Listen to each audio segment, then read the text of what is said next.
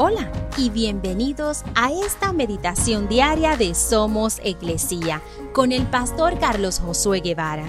Mi nombre es Magali Méndez y queremos darte las gracias por permitirnos traer esta palabra de bendición a tu vida el día de hoy.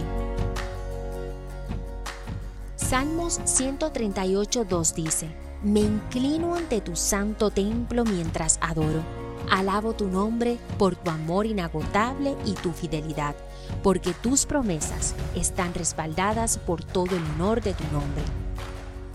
En varios de los años, el rey David alaba a Dios poéticamente. Cuando adora a Dios, informa lo que Dios ha hecho por él y por su pueblo. Da gracias al nombre de Dios y lo honra por lo que ha hecho por Israel. David actúa como una luz de justicia y esperanza para las naciones paganas de ese momento. Al hacerlo, restaura la confianza en el buen nombre de Dios, quien es el Rey de Reyes, un Dios amoroso y verdadero. Tu alabanza y adoración pueden hacer lo mismo hoy. Pueden iluminar el camino hacia Dios para aquellos que te rodean y que no conocen a Jesús.